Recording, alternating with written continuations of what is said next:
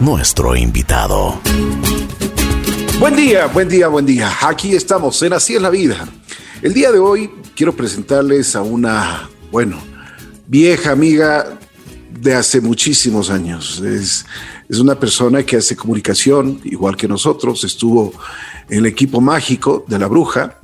Bueno, y es una persona que realmente ha, ha tenido mucho esfuerzo en su vida, ha sido dedicada y hoy está viviendo en Jaén, España. Me refiero a nuestra muy buena amiga y compañera Cecilia Gómez. ¿Cómo estás, mi querida Ceci? Qué gusto saludarte. ¿Cómo está, Ricky? Un besito. Oye, me siento muy contenta de poder compartir a los años un espacio de micrófono contigo y de encontrarme en esta casa que es verdad, en algún momento fue también mi casa. Muchas gracias, Ricky. Oye, qué bonita voz tienes, ¿no? Todavía, como dices, o sea, al buen músico el compás le queda, ¿no? bueno, eh, yo creo que por eso me fichaste. Ah, sí. Tienes que acordarte cómo fue el fichaje mío para JC también. Tuve que ir al recinto Tres Culebras. Hombre, no fue así tampoco, pero. no, no, pero, pero fue muy bonito, fue muy bonito. Qué bueno, qué bueno. bueno, vamos a conversar un poquito, Ceci. Cuéntanos, por favor, eh, dónde naces, hace qué tiempo naciste, eh, cómo era tu entorno familiar, cuántos miembros son de tu familia y qué es lo que principalmente tus padres te inculcaron en principios. Eh, soy de Ambato, soy de Ambato. Me siento muy contenta de, que la vida me premió con una familia numerosa. Nosotros somos ocho hermanos, yo soy la siete. Entonces, em, siempre tuve hermanos que, que, que, iban, los mayores sobre todo, ¿no? Ellos ejercían de padres también, porque imagínate esa diferencia de edad eh, que siempre existe cuando, cuando somos familia numerosa. Y mis padres siempre se preocuparon en, en nuestra educación. Todos fuimos educados de la misma manera y, cosa curiosa que todos fuimos a la misma escuela y los varones todos al mismo colegio. Entonces, no te puedo creer. Sí, sí, todas las, todas las mujeres eh, en la escuela fuimos a la escuela Fátima, que yo creo que todavía existe en Ambato, y luego el colegio fuimos al colegio de señoritas Ambato, que ahora yo, hasta donde tengo entendido, ya es mixto. Antes era solamente de niñas. Y mis hermanos eh, fueron al colegio Guayaquil, todos ellos en, en, Ambato también. Y luego ya a la universidad, a la técnica, a la técnica de Ambato. Qué bien, qué bien. Bueno, Valores y principios también. Exacto, exacto. Familia de la sierra, tú sabes. ¿Qué es lo que te, qué te inculcaron? Mira, la ley del esfuerzo la ley de mm, esa, forma de, trabajar para ganarse las cosas, que nada es fácil, que si nos caemos nos levantamos, ¿no? Mi madre siempre era, mi madre es machaleña, fue machaleña, mi padre era ambateño, entonces esas dos mezclas de, culturas, esas dos mezclas de regiones fue para mí también una base importante porque eh, tenía eh, la cultura de la sierra, que era más tranquilita, más serena, más educadita, ¿no? Y esa, eh, esa mezcla loca de, de, ser parte también de la, de la costa, ¿no? Porque tú te imaginas, esa parte extrovertida mía es heredada, es parte machaleña. Entonces, pues, mi madre me decía, no, no, no, si aquí uno se, se, cae, uno tiene que levantarse y levantarse con fuerzas, nada de estar llorando, sacúdase y siga caminando, mijita. y eso te ayuda mucho, Ricky, te ayuda muchísimo. Por supuesto, mm. es una gran formación. Bueno, Ceci, eh, a ver, eh, ¿cómo eras tú en, la escuela? ¿Eras una persona extrovertida, introvertida? ¿Qué deportes practicabas? ¿Qué es lo que te gustaba hacer? Yo fui una niña muy traviesa. Ya. Una niña. toda la, vida, toda la vida fuiste traviesa, ¿no? yo creo que somos desde chiquitos, ya va eh, aflorando, yo creo, nuestra personalidad, ¿no? Esa forma eh, que tú, tú, dices, bueno, tengo tantos hijos o tengo dos, y en esos dos hijos tú ves la diferencia de carácter, de comportamiento, pero los dos vienen del mismo papá y de la misma mamá. ¿Por qué son diferentes? Yo creo que es por la genética, ¿no? La carga genética que tú traes. Coges un poquito del uno, un poquito del otro, y de nuestros antepasados también creo yo que tuve alguna tía loca por ahí que todo lo cogí yo.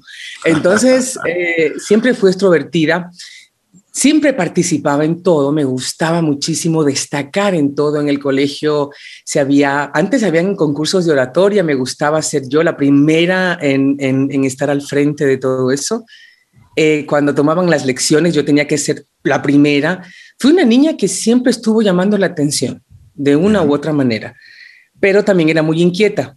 Entonces me aburría mucho en clases y comenzaba a molestar a los compañeritos y quería jugar y quería salir. Entonces siempre estaba mi pobre madre en el colegio porque llamaban al representante, ¿no? La niña, la niña, la niña. Pero bueno, fui buena estudiante, un poquito inquieta, pero buena estudiante.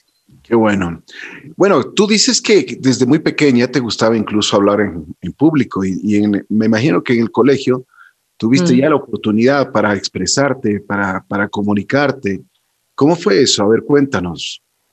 Cuando nosotros teníamos algún evento, que siempre se hacían eh, eh, cositas, concursos, se hacían eh, por la fiesta del colegio, siempre iban los, los cursos representando con una obra o con una oratoria, con un baile, con algo. Yo tenía que estar ahí presentando a mi curso, yo tenía que estar presentando y luego ya destacaba tanto que cuando habían en el colegio, en el colegio Ambato hay un teatro yo espero que siga existiendo porque eso es una plataforma maravillosa para los jóvenes que, que, tienen talentos como artistas o como locutores, ¿no? Entonces, a mí me gustaba eh, y ya fui destacando, ya no solamente eh, era la presentadora de mi curso, sino ya luego fui yo eh, la presentadora de los eventos cuando habían en el colegio. Entonces, y yo me sentía tan bien y me gustaba esa exposición me gustaba que me vean, me gustaba presentar, me gustaba estar ahí, amaba el micrófono sin saber siquiera hacia dónde la vida me estaba orillando o, qué era lo que la vida me, tenía, pero me gustaba. Me gustaba esa exposición. Mm. ¿Y, desde, desde qué edad comenzaste a modular, a, practicar ya en, el tono de voz, el, el educar tu voz? Yo me eduqué contigo. Yo nunca me eduqué ah. antes, claro, claro. Eh, a mí siempre me Bueno, pero a ver, en, radio, en radio ya, eh, eh, tú, tú debutaste en Ambato, ¿cierto? Claro, yo, yo empecé en Radio Hola, ya no existe Radio Hola, con Eduardo Cisneros, que no sé si tú lo, llegaste a conocer, una persona extraordinaria. Muy buena persona. Gran profesional. Maravilloso, Eduardo Cisneros, maravilloso. Y, te puedo decir que de Radio Hola salió una gran camada de locutores, porque nosotros hemos tenido la suerte de educarnos y de aprender con personas que sabían y personas que eran generosas y que compartían y sin miedo eh, te iban moldeando, te iban enseñando esto sí, esto no, esto se escucha feo, eh, la radio se hace de esta manera, porque al principio no tienes nociones de nada. Entonces yo, yo empecé eh, de juego en juego eh, con eh, un programa que había los fines de semana. Lo hacía Fernando Vaquero en Radiola. Al segundo programa que hago yo con él, que estuve ahí acompañándolo nada más, me llama Eduardo Cisneros y me dice, me gusta muchísimo su voz, me gustaría que usted haga un solo programa, o sea, un programa solo para usted. Y le digo, Eduardo, pero no sé si yo sea capaz de hacer esto. Claro que tiene, tiene capacidad, tiene voz y además es em, muy extrovertida y eso me gusta. Así, yo dije, bueno, pues si usted cree, Eduardo, vamos a hacerlo, pero usted me enseña. Y luego eh, tenía un programa los fines de semana y luego él me dijo, no, el fin de semana es muy poco para usted, las noches. Y yo no podía porque estaba estudiando en la Universidad Técnica de Ambato. ¿Qué edad tenías? Yo tenía 19 años. Ya, muy jovencita. Jovencita, 18, 19 años. Había salido recién del colegio y estaba yo empezando la universidad. Y mm, hablé con mis padres porque tenía que tener la, autorización. Imagínate, un programa de 9 a 12 de la noche, una niña joven en esa época era tan peligroso salir, entrar, como ahora también yo creo, ¿no? Pero bueno, antes tú pedías permiso y tenían que autorizarte para que tú vayas a hacer un programa o, o que tus padres sepan dónde ibas a estar esa hora. A mi madre no le gustó mucho la idea, pero mi padre siempre fue de la idea de decir, dejen que ellos hagan, señora, dejen que ellos hagan lo que, lo que les apetece. Y luego, pues, si les va bien, estupendo, y si no les va bien, aquí tienen su casa y sus, padres, ¿no? O sea, que no pasa nada, que prueben. Y fui. Y mm, luego ya no fue posible porque no me daba el horario de la universidad, el, programa por la noche, y volví a los sábados, que fue cuando me encuentro contigo, casualmente. Tú como eres un descubridor de, voces, de locutoras, pues seguramente soy una más en tu vida, pero, pero tú para mí no. Tú para mí fuiste una persona importante y sigue siendo importante Entonces, eh, para mí fue maravilloso porque me ofreces el turno de la noche. Yo te digo que no conozco Quito, que no puedo irme, que no mis padres, que, que no, que no. Sí, sí. Entonces eh, me dices, me gustaría escucharte en JC Radio, pero, pero en antena, o sea, en, en un programa, uno o dos días. Y según como yo te escuche, yo veo si en realidad funcionas o no en mi radio. Mira, eh, tuve que batallar, tuve que pelearme con todo el mundo, pero logré que me autorizaran desde mi casa irme a, irme a Quito. Me fui a Quito, hice la prueba, tú me dejaste en, en, JC Radio, pero sobre todo yo recuerdo la, la, la, confianza que siempre me diste, ¿no? No tengas miedo si tú lo haces bien. No recuerdo quién me hizo controles esa, esa noche, no lo recuerdo. Era... Luigi Villasís. No, no, no, no. Era otra persona que era muy súper jovencito, súper jovencito él. Eh, bueno, ¿y qué tal te fue? O sea, no, pues, pero me fue fenomenal. Yo estaba como un pescado en el agua, prácticamente. O sea, nunca me puse nerviosa, nunca pasó nada. Tú me llamas y me dices, estás contratada. Y, y yo me quedé esa noche, ya me fui a Ambato y dije, estoy contratada en JC Radio, me voy a Quito. Mira, en contra de mucha gente, de mis hermanos que no sabían si yo en realidad me estaba yendo a trabajar o qué iba a hacer en Quito, pero me fui. Y comenzamos esa aventura maravillosa. Bueno, era una gran oportunidad para noche ti. Noche mágica. Por supuesto. Sí, pero yo estaba encaminándome profesionalmente para otro, para otro lado. Yo estaba siguiendo auditoría y contabilidad en la Universidad Técnica de Ambato. Entonces yo, mi vida no iba para la radio, no iba. Mi vida iba para otro lado. Pero yo siempre digo que no puedes pelear contra tu destino. Si tu destino tiene para ti marcado algo, por mucho que tú te niegues, el destino te va a llevar hacia donde tú mereces estar y hacia donde tú tienes que estar. Entonces tú me llevaste hacia donde yo tenía que estar, me abriste la puerta grande de JC Radio y me hiciste porque mm, yo traía obviamente pues muchas cosas que corregir. Eh, yo venía de Ambato, no era una locutora profesional, no tenía, no venía viciada, ¿verdad? Porque no tenía experiencia. Entonces fue para ti fácil moldearme, ayudarme. Entonces tú me llamabas por teléfono cuando no te gustaba algo y, me decías, eso no es así. Esa canción no se, esa canción no se pone. Eh, ese inglés eh, no está bien pronunciado. Y así, o sea, oye, esta, esta palabra no se pronuncia de esta manera, se pronuncia de la otra. Ten cuidado con, con me ibas, me, me fuiste moldeando poco a poco, porque nosotros traemos vicios que estamos hablando mal, que pronunciamos mal, que nos reímos mal, que hace, porque nosotros antes hacíamos control de sonido y también éramos locutores. Ahora ya te puedes sentar en una mesa tranquilamente y tienes tu, control master, ¿no? Nosotros no. Nosotros hacíamos todo, poníamos la música, íbamos a buscar los CDs, ¿te acuerdas? Que había CDs en de Radio y tenías que levantarte, buscar la música, programarla, poner los comerciales, llamar, eh, contestar las llamadas telefónicas, locutar, Em, y, aparte, eh, yo estaba aprendiendo, o sea, para mí fue un aprendizaje. Estaba trabajando, pero estaba aprendiendo.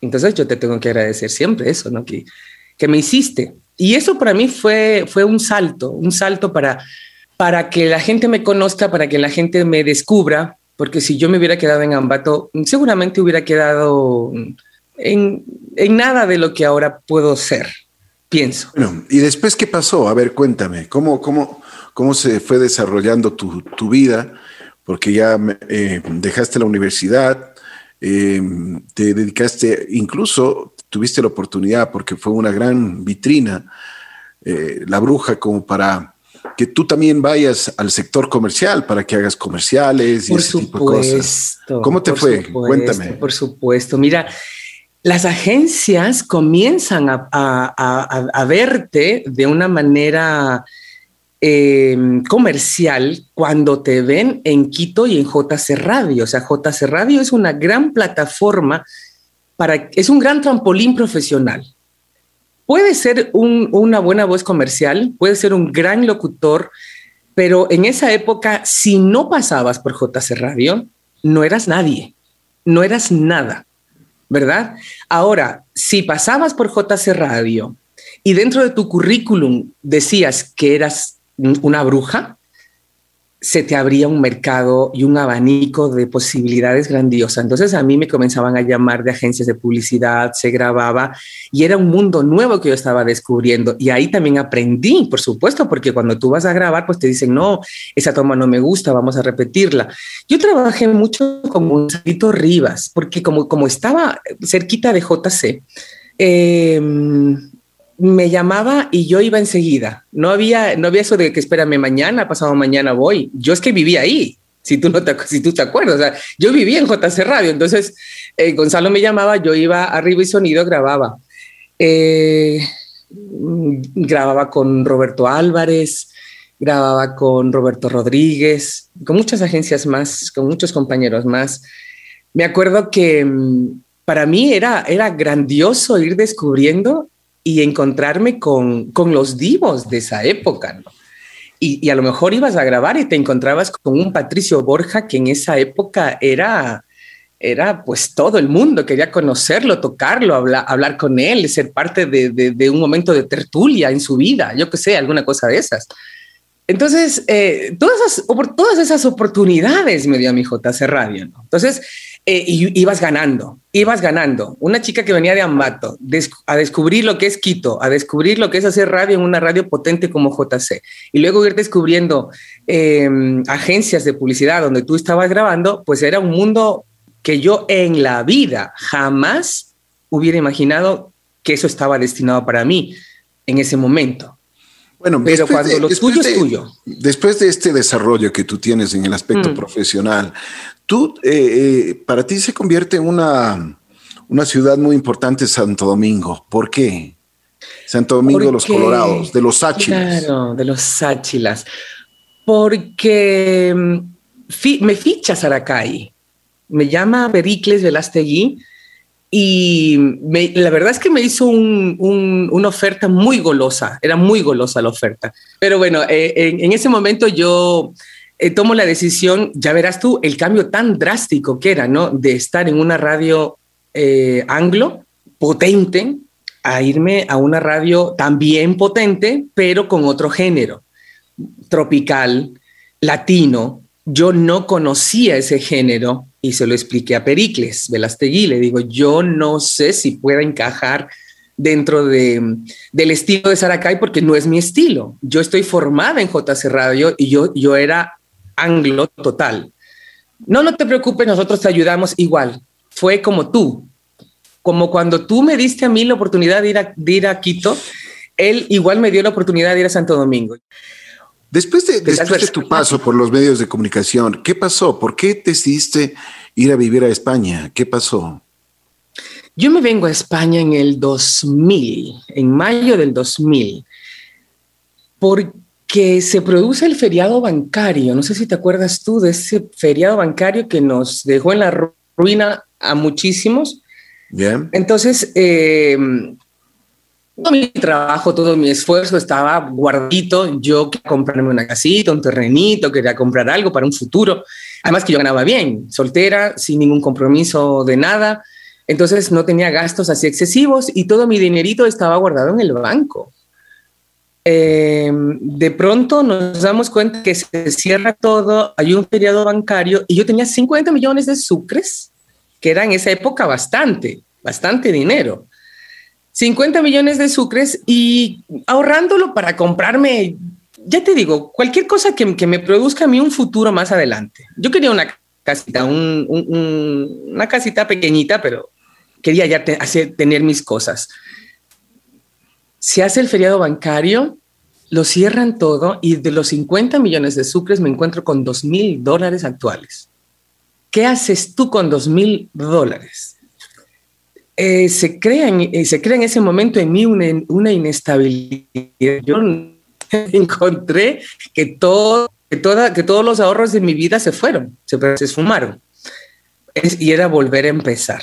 Entonces me encontré con una amiga, justo vino una amiga que, que está en, Madrid, todavía vive en Madrid, y me dice estresada, estás un poco cansada, vámonos a Madrid.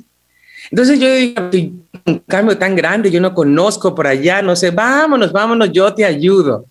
Y son de esas decisiones que también, como, como todo en mi vida, has hecho sin pensar. No pienses mucho las cosas, porque mientras más las piensas, más te enredas. No sales, no buscas, no encuentras una salida. No pienses tanto. Entonces, ¿qué pasa? Le digo a Pericles, necesito una excedencia de unos tres meses. Yo no había cogido un mes de vacaciones. Eh, digo, dame una excedencia de dos meses. Con el mes que tengo yo son tres. Voy a comprar un pasaje, me voy a ir a España y si en tres meses yo veo que en España eh, me puedo quedar y que la situación eh, para mí es favorable, me quedo. Si no, me regreso. Por supuesto, me dijo, por supuesto, por supuesto, si ese es tu deseo, adelante. Y yo te firmo y no hay ningún problema. Me fui, eh, compré mi pasaje.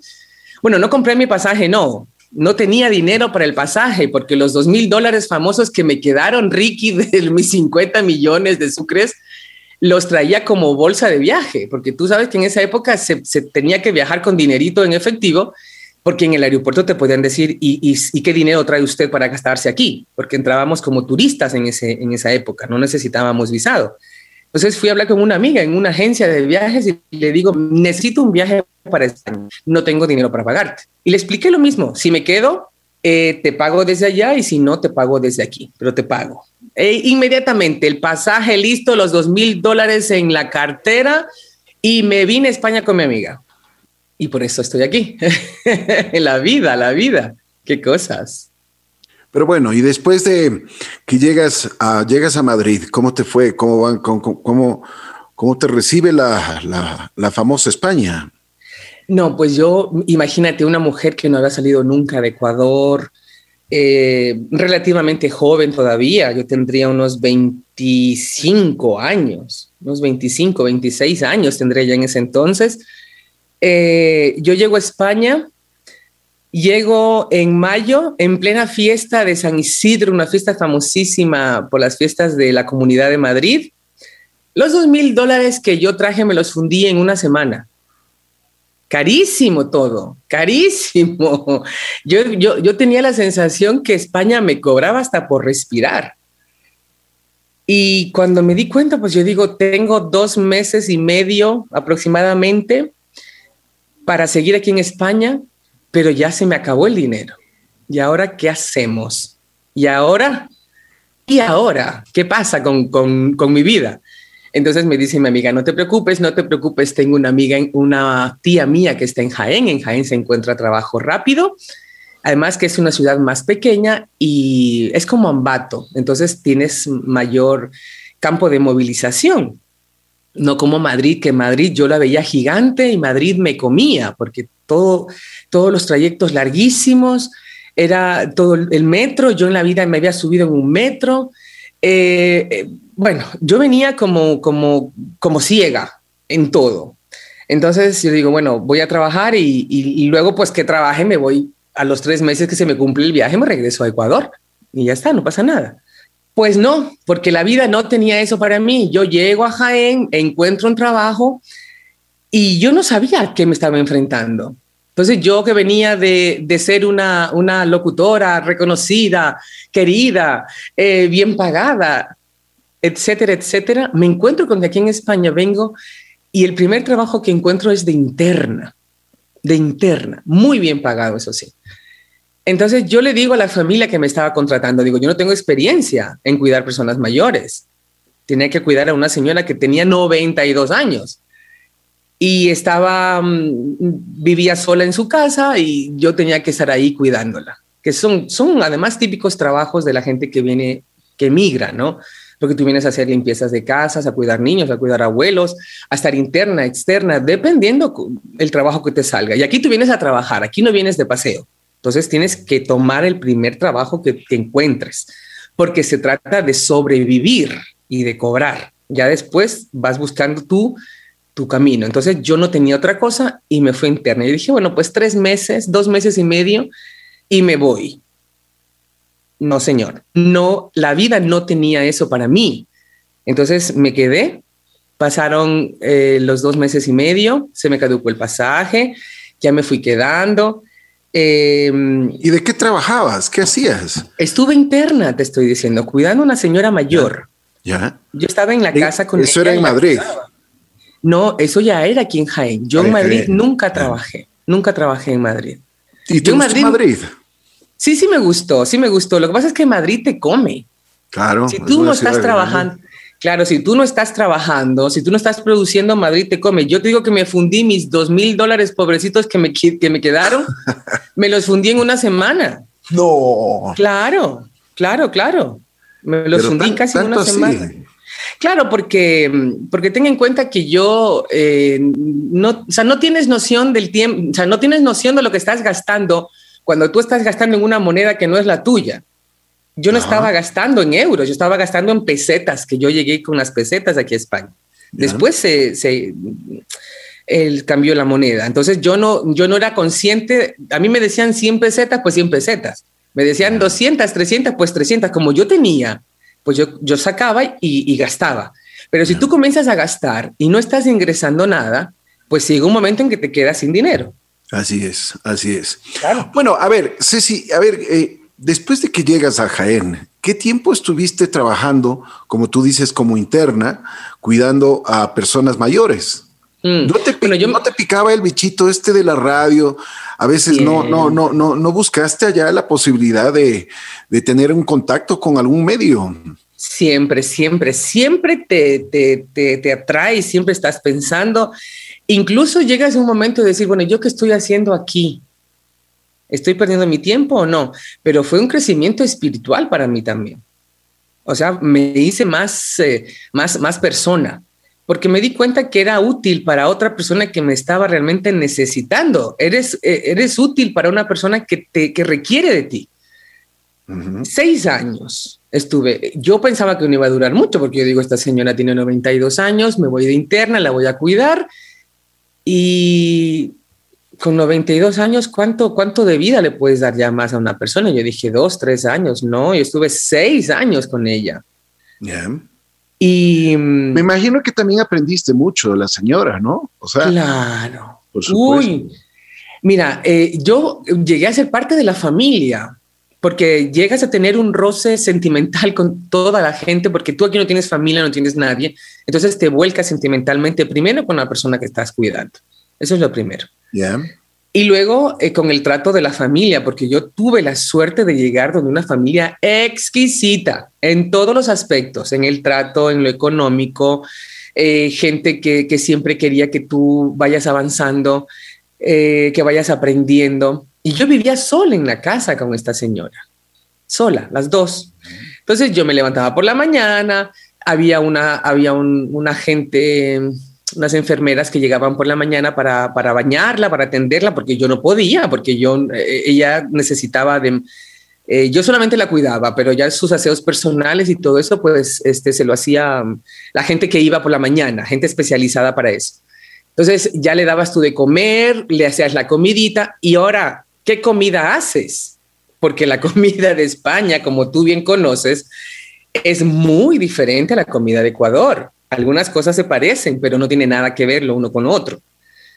Otra sazón, otra forma de cocinar, otra forma de todo. Y, tuve que aprender a cocinar. Aprender a cocinar como se cocina aquí, entonces, estás aprendiendo, estás aprendiendo. Si tú, si tú ves lo positivo de todas las cosas, te sientes más humana porque te sientes útil. Estás trabajando, estás ganando, estás ahorrando, estás pagando em, todas aquellas cosas que yo dejé pendiente en Ecuador y eso para mí era importante. Cancelar todo lo que yo había dejado ahí, porque eso sí, eh, eh, para mí es importante el nombre. O sea, que a mí que me digan Ricardo Cueva, eso es, eso es señal de, de, una persona extraordinaria, ¿verdad? A quien yo quiero mucho y cuando diga la gente Cecilia Gómez, pues que digan, uy, no, ¿qué quiere lo que quiera? Con confianza que aquí le damos lo que sea, ¿no? Nunca pierdas el crédito, jamás, porque ahí sí también estamos ya complicados. y claro, imagínate, no cierres jamás las puertas del crédito. Lo que tú dices es una gran verdad, ¿no? Nunca, nunca pierdas el crédito, porque si pierdes el crédito, ahí estás en graves problemas. Hmm. Pero hablando de crédito, no solamente en lo, económico, no, no, pierdas identidad. Exacto. Eh, ¿Quién te lo dijo? Ricardo Cueva. Ah, entonces sí me creo, ¿no? O sea, sí, es, es, es que tú nunca te has encontrado con gente que dependiendo de quién sea, de quién traiga esa noticia, tú le crees o no le crees. Así es. ¿Quién lo dijo? Fulanito de tal. Mm, yo lo pongo en duda. ¿Quién lo dijo? Eh, tal persona. Ah, no, pues. Me lo creo. Así es. Y, y así lo es. compras. Y lo compras. Así es, de acuerdo. Bueno, después de esa experiencia que tú tuviste, ¿qué pasó? Tú as- buscabas trabajar en un medio de comunicación. ¿A dónde llegaste? ¿Por qué llegaste? ¿Cómo lo hiciste? Yo escuchaba una radio que se llamaba, bueno, se llama Onda Cero. Es una radio de noticias aquí, en Jaén. La radio aquí se maneja muy diferente, Ricky. No es la radio de Ecuador. Así Aquí la es, gente se maneja complet horarios completamente diferentes. Aquí somos todólogos. Tú trabajas en un medio de comunicación y estás a disposición de la empresa. No a disposición tuya ni a disposición de tu horario, a la disposición de la empresa. Si la empresa te quiere por la mañana, te va a traer por la mañana y si te necesita por la tarde, pues te va a poner en la tarde. Tú no Así puedes es. decir, ay, no, no, no, ahí, ahí no, no existe. Esta es la disposición y aquí está, o sea, el cambio. Y te van moviendo y, tienen que, y tienes que pasar por todas las áreas, por todos los horarios. Tienes que aprender de todo. Entonces, eh, yo escuchaba esa radio y me hice amiga. No recuerdo bien cómo, cómo fui a dar allá, pero me hice amiga de, se llama Antonio Oliver. Es un gran periodista aquí en España, a nivel de toda España, andaluz de Jaén. Entonces, él estaba de gerente en, en Onda Cero. Creo que me lo presentó una amiga, no estoy bien segura. Entonces me dice, oye Cecilia, eh, me gustaría, tú tienes algún demo, alguna cosa que, de, lo que tú hayas hecho en Ecuador, porque me ha contado fulanita de tal, que tú eres locutora y que eras locutor en Ecuador, no podemos desperdiciar ese talento. Y efectivamente, sabes, yo tenía cassettes grabados porque era lo que se llevaba en el momento. O traías un cassette o traías eh, un mini disc, ¿verdad? Que era lo que se utilizaba. Ahora ya lo traes en un podcast, en, en toda es la tecnología que, que, tú dices un cassette y, y, los millennials dirán, ¿y qué es un cassette? Que yo nunca he utilizado eso. Pues el cassette existía, queridos míos, y ahí grabábamos nosotros. Entonces, le doy uno de los cassettes y me dice, pero qué, es? pero a ver, pero ¿por qué no estamos poniendo en práctica todo esto? Entonces, eh, yo comencé con él haciendo eh, cositas así muy sencillitas, grabaciones, grabaciones, pastillitas para ellos, para su programa, porque ja Jaén eh, no es la filial grande de Onda Cero, sino que es Onda Cero Jaén. Las grandes empresas están en Quito, en, Quito no, en, en, Madrid o en Barcelona. Y aquí están pues las de la misma empresa, la, la misma radio, pero eh, más chiquitas, las locales. Entonces grabábamos pastillas de deportes, grabábamos pastillas de farándula, grabábamos pastillas de, medicina, cualquier cosa de, interés y se iba pasando en el transcurso de, del, del día en la radio. Eh, me dice Antonio Oliver, Cecilia Gómez, hay una plaza que, que, están sacando y están necesitando un locutor o una locutora en la radio municipal de Jaén. Te voy a hacer el contacto. Te voy a hacer el contacto y te voy a poner, este, te voy a hacer amiga, me dice, de Amador Cámara, que en ese momento era el director general de Onda Jaén Radio, la radio municipal de Jaén.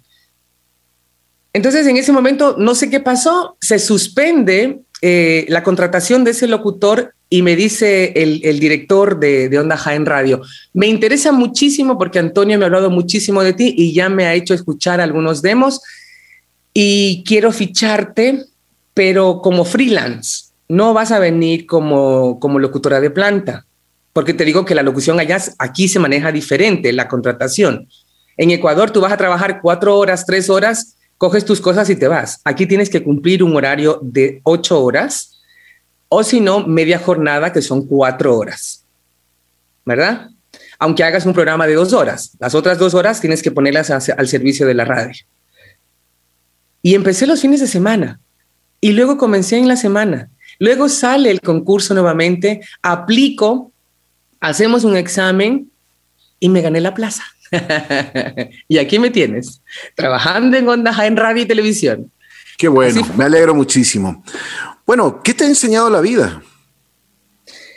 La vida me ha enseñado que si no trabajas y eres honesto, no llegas a ningún sitio. Eso me ha enseñado la vida. La vida me ha enseñado que si te caes, como decía mi madre, tienes que levantarte, tienes que levantarte. El orgullo no te sirve para nada, te sirve tu trabajo, te sirve tu nombre, que tu nombre tienes que mantenerlo siempre intacto, siempre limpio. Y mm, la vida me ha enseñado que sí hay buenas personas, que sí hay buenos amigos. Contaditos, pero sí hay, sí hay. Bueno, la lealtad, la lealtad de, las personas y de los amigos, eso es importante. Mm. A propósito, ¿te, ¿te arrepientes de algo? No me arrepiento. No me arrepiento de nada, mm, porque si no lo hice en su momento, creo que no, no era para mí, no era el momento para yo hacerla. Y si lo hice de una manera es porque sí tenía que hacerlo en ese momento. O sea, si me pongo a pensar ahora, ay, me arrepiento de haber hecho esto, yo creo que el, el camino nuestro tenemos que seguirlo, o sea, tenemos que hacerlo. No me arrepiento porque cada cosa que he hecho y de la que no hice bien, me sirvió de aprendizaje, me ha dado experiencia y me ha enseñado que no tengo que volver a repetir eso que hice antes. Entonces, no, no, no me arrepiento de nada. Qué bueno. A ver, Ceci, si tú volverías a nacer, ¿harías lo mismo? ¿Harías comunicación? Sí, sí, sí, porque, porque es una de las cosas que me ha dado mucha satisfacción. Me encanta. Además, yo creo que entre el micrófono y yo hay una conexión tan bonita donde nosotros nos comprendemos. O sea, el micrófono me comprende a mí y yo lo comprendo a él. y cuando yo hago un programa de radio, eh, trato de, dar todo lo mejor que tengo. Me gusta que la gente quede satisfecha porque le gusta lo que estoy haciendo. Entonces, el mejor, la mejor recompensa que tú puedas tener cuando haces radio es que la gente te escuche, te quiera y te siga. Esa es la mejor recompensa. De acuerdo. Oye, Ceci, aparte de, esto de que estás haciendo comunicación allá en España, en Jaén, eh, ¿tú volverías a Ecuador o ya te quedas definitivamente allá? Porque eh, de lo que me estabas contando en interno es de que ya vives 21 años allá, en España. 21 años, 21 años, 21 años. Sí, en mayo los hice 21 años y llevo 15 eh, con un hombre maravilloso que yo creo que Mira, España tenía para mí eso, tenía aprendizaje, tenía el amor, tenía el trabajo, eh, y cada uno de los, de los lugares donde yo he ido trabajando me han aportado muchas cosas y nunca decimos que ya hemos aprendido todo.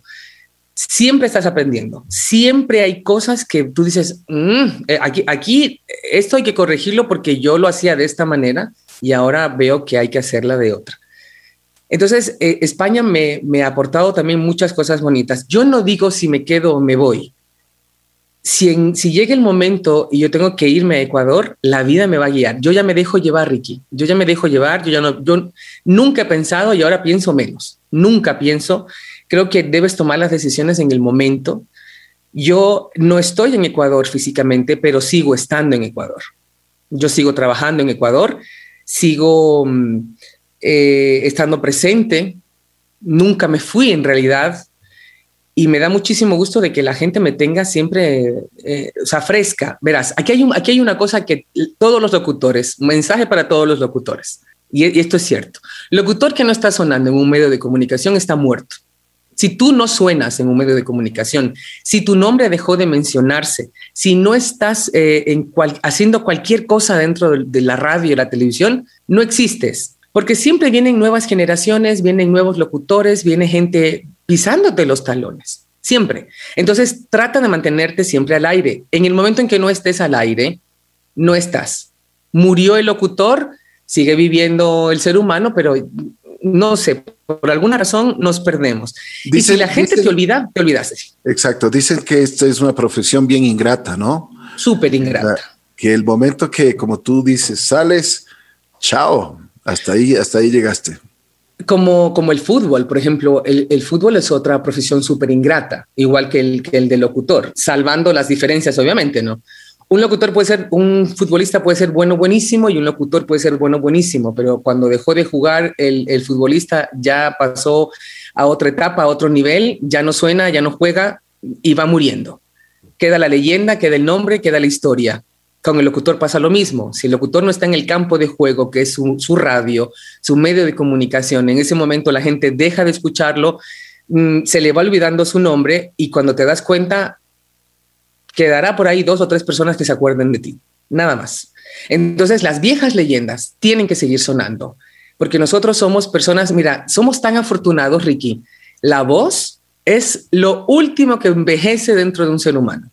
Entonces, tú puedes tener 50, 60 años y puedes seguir trabajando perfectamente porque tienes una voz lozana, una voz bien trabajada, una voz bien cuidada, una voz bien tratada. Entonces, tú tienes que cuidar siempre tu herramienta de trabajo. Por lo tanto, si tú no estás jugando en el campo, no eres nadie. Nunca dejes el micrófono, nunca dejes, aunque sea una radio pequeñita, no tienes por qué estar jugando en las grandes ligas en una radio pequeña. Ahora con las, con las nuevas tecnologías, Ricky, no hay radio chicas, no hay radio grande, no hay radio nacional, no hay radio internacional. Si tú estás en Internet, todas son internacionales, todas, todas. Tú publicas en tu red social que estás trabajando en la radio, pones el enlace de la web o pones en TuneIn o en cualquier otro, descárgate la aplicación de, de Play Store o de donde sea, la gente se la descarga y te está dando. ¿Qué más da que estés en Quito como que estés en Santo Domingo o si estás en, Salcedo, por decirte, en Ecuador? O sea, eh, me da lo mismo. Lo importante es de que tú como locutor estés sonando, estés presente, que la gente no te olvide y dándole siempre a la gente cosas de categoría. Jamás puedes bajar tu nivel, nunca. Entonces trabaja siempre con profesionalidad. Siempre, siempre.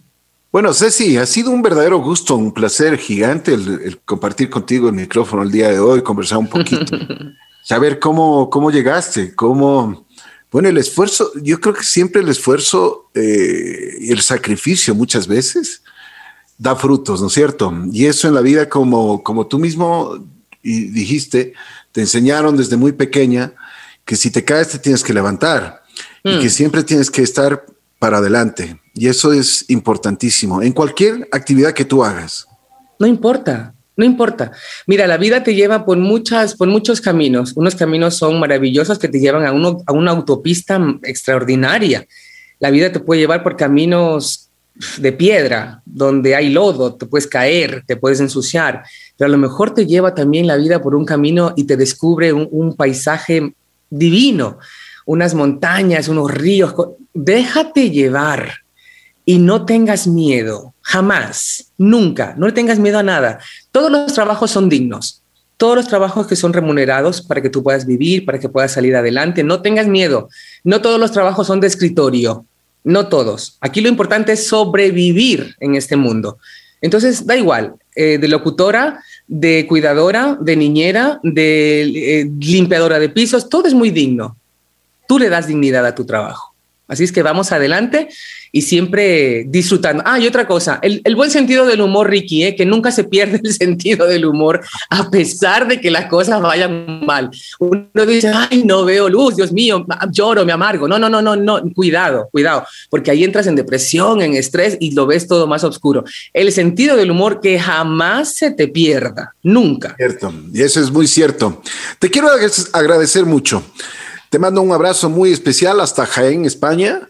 Espero que algún momento, algún momento la vida me permita eh, visitar esa tierra y estar junto a ti. Aquí tienes tu casa. Ok, listo, mi querida Ceci. Ceci Gómez estuvo aquí en Así es la vida. Gracias, Ceci.